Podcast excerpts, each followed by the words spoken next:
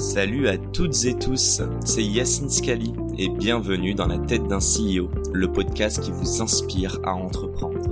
Je vous propose tous les lundis une conversation authentique avec des entrepreneurs et des figures hyper inspirantes pour, je l'espère, vous permettre à votre tour de réaliser tous vos projets et impacter notre société positivement. N'hésitez pas à vous abonner au podcast et nous dire ce que vous en pensez en commentaire. Sans plus attendre, je vous souhaite un excellent épisode mes chers amis, avant de vous laisser avec Flore, je prends quelques secondes pour remercier notre partenaire du jour. C'est Metricool. Metricool, c'est l'outil qu'on utilise au quotidien pour gérer nos réseaux sociaux. Vous pensiez sincèrement qu'on allait publier une vidéo par jour sur 5 réseaux à la mano. Non, plus sérieusement, c'est le couteau suisse des réseaux sociaux. C'est un seul outil pour programmer vos posts, répondre à vos messages privés et vos commentaires, analyser la performance de votre contenu et même générer des images et des bios grâce à l'IA. Et le mieux, c'est que c'est gratuit. Alors si comme moi vous avez grandement la flemme de gérer tout ça à la mano, essayez l'app et dites-moi ce que vous en pensez. D'ailleurs, on a eu la chance d'enregistrer un super podcast en anglais avec son CEO, Juan Pablo. Il nous raconte comment ils ont créé un side project avec sa femme Laura et comment ils réalisent aujourd'hui 11 millions de revenus récurrents annuels. Et tout ça sans lever un seul euro et avec une équipe 100% en remote. Bref, on est super content d'avoir leur soutien dans notre mission vous inspirer à entreprendre. Encore un grand merci à Metricool de nous permettre de réaliser cet épisode et on vous laisse entre les mains de Flore. Bon épisode à tous. Bah déjà, euh, si je veux avoir de l'impact, j'ai besoin de financement. Mm. Donc, bien sûr que c'est du win-win.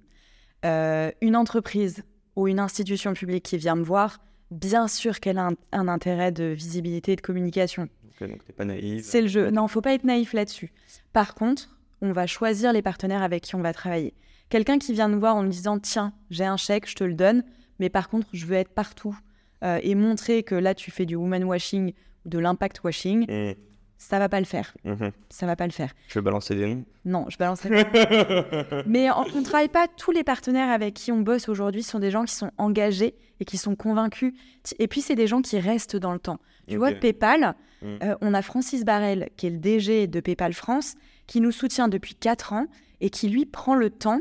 Tu vois, il organise des déjeuners, des ateliers de co-développement avec les startups qu'on soutient et il ouvre son réseau, il ouvre son carnet d'adresses, il ouvre son agenda et il y consacre vraiment du temps. Alors qu'en soi, on communique pas sur ces déjeuners-là. Donc c'est quelqu'un d'engagé. La Française des Jeux, c'est la même chose. Ça fait huit ans qu'ils nous soutiennent et on a accompagné du coup une cinquantaine de start dans la Sportec grâce à eux et on a un programme de mentorat. on a des salariés de la Française des Jeux qui euh, mentorent du coup les start du programme. Donc c'est pas que de la com et c'est pas ce qu'on recherche. Du coup, je plonge la tête la première. Ce que tu crois, là on a fait une mini pause et tu crois que j'ai oublié ce que tu viens de dire, mais pas du tout. Euh, française des jeux, j'ai une question à te poser. Euh, je viens du milieu de start-up, j'ai fait des paris sportifs.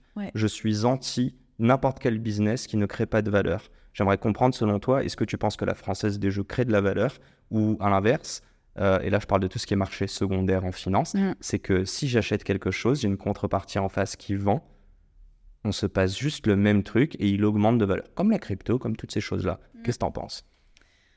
Bah, Est-ce que c'est bon d'un point de vue déontologique ou euh... Ouais, après, je te prendrai même un autre exemple euh, sur un autre sujet parce qu'on nous pose souvent la question et j'ai même eu le dilemme au sein de l'équipe. Ouais. Typiquement, euh, Total vient nous voir, est-ce qu'on travaille avec eux? Bah aujourd'hui, ma la partie green. sur la partie green, ma réponse aujourd'hui c'est oui. Ok. Et je suis assez à l'aise avec ça c'est que si tu veux faire bouger les mentalités et faire bouger les choses, euh, je suis convaincue qu'il faut le faire de l'intérieur. Et après, euh, encore une fois, on va échanger avec nos interlocuteurs, interlocutrices, pour comprendre pourquoi ils veulent travailler avec Willa. Et euh, si c'est un objectif purement visibilité, on va se poser des questions et on dira plutôt non. Mais que le disent cache ça? Ouais, franchement, oui. Tu as plusieurs. Tu, les vois arriver sur leur gros sabot, tu, tu les captes. En fait, tu vois déjà avec quel service tu vas échanger. Mm. Si c'est de la com externe qui vient de voir, bon, tu te dis que ça va être pour ça. Euh, et après, on va pas se mentir, oui, là, on n'est pas non plus au niveau international euh, hyper reconnu. Donc, ça va rester sur une petite échelle aussi, la visibilité. J'aime beaucoup parce qu'il n'y euh, a pas de langue de bois. Et, en vrai, c'est des questions qui sont. Ben, on dit shady parce qu'en fait, c'est pas noir ou blanc, il y a plusieurs teintes dire shades, il me semble. Et donc, du coup, non, très, très content, en fait, le fait que. En fait, t'es pas activiste, quoi. Mais c'est une question qu'on se pose parce que des personnes dans mon équipe m'ont dit mais non, mais on ne doit pas travailler avec ces, ces grands groupes-là. Oui, mais s'ils servent plus ta... Mais en fait, si j'ai pas ces financements, ils vont les donner à quelqu'un. Donc, autant faire en sorte. C'est autant le faire en sorte, autant faire que cet argent soit bien utilisé et essayer de les faire bouger aussi sur certaines positions. Donc c'est une solution que vous leur apportez in a way. Ouais. Après, comme tu le dis, c'est pas tout blanc, c'est pas tout noir. Mm Tu as différentes teintes infinies de gris, et, mais c'est des questionnements qu'on a et je pense qu'on aura toujours. Bon, on est gris blanc ou gris noir là? Bah là, écoute, on est gris gris. je pense que tu détestes Quelle cette transparence. j'aime, j'aime. Euh, on va enchaîner, j'ai envie de parler d'entrepreneuriat. Euh, tu nous as parlé un petit peu de ton parcours rapidement. Bah, D'ailleurs, euh, bon, là je l'ai pas sous les yeux, mais une des quotes c'était J'ai un parcours pas du tout linéaire. Raconte-moi un peu ça et surtout, on va faire le lien entre ton parcours entrepreneurial et l'accompagnement que vous proposez aux entrepreneuses aujourd'hui. Ouais à deux heures. je, vais, je vais être concise. Non, effectivement, je suis pas du tout linéaire dans mon parcours parce que j'ai bossé dans l'agroalimentaire, j'ai travaillé ensuite dans l'univers des startups, euh, très très brièvement, notamment chez Celency, qui mhm. était Brocante Lab à l'époque.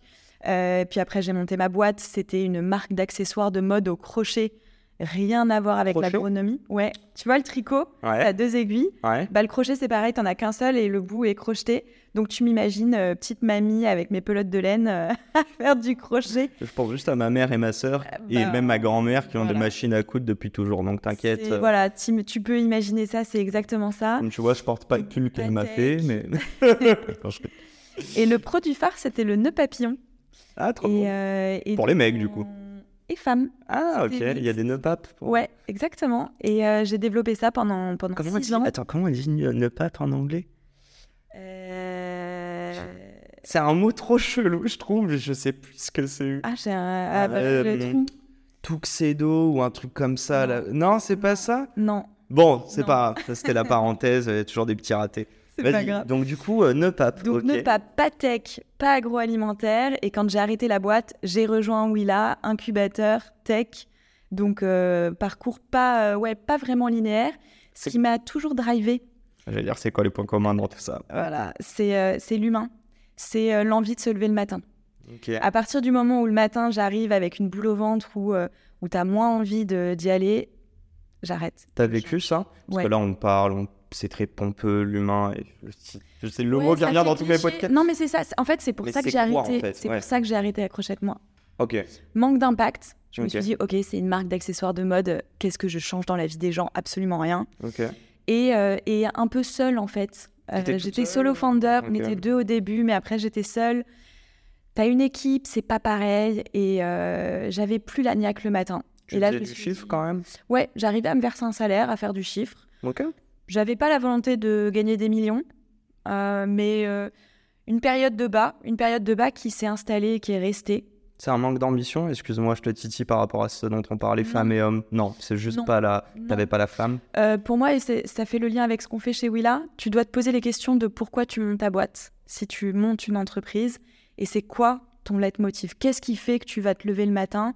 Est-ce que c'est gagner de l'argent? Et c'est très bien. Est-ce que c'est créer une équipe? Est-ce que c'est changer le monde parce que ton projet, par essence, a de l'impact sur la société ou sur l'environnement? Tu dois savoir ce qui te fait te lever le matin.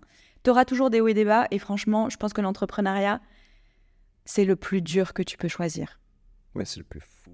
Mais c'est le plus fou, c'est le plus. Bah, je pense qu'on est bien placé. Alors, moi, je suis, du coup, je suis salarié. Mais tu vois, c'est drôle. Et moi, je me considère depuis très peu, maintenant que j'ai des clients, comme entrepreneur.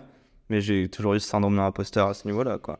Mais euh, j'adore revenir sur la définition d'entreprendre. Parce qu'aujourd'hui, en français, tu as l'impression qu'entreprendre, c'est créer une entreprise. Et en fait, pas du tout. Mmh. Pour moi, entreprendre, c'est un mindset. Euh, c'est se mettre en mouvement, c'est vouloir créer quelque chose, c'est te remettre en question, c'est embarquer des gens avec toi. Et tu peux, tu peux le faire en étant salarié. Et c'est la fin de cet épisode. Si cet épisode vous a plu, n'hésitez pas à nous soutenir en nous mettant 5 étoiles sur les plateformes, en vous abonnant évidemment et en nous laissant des commentaires. Hâte de vous retrouver la semaine prochaine. Ciao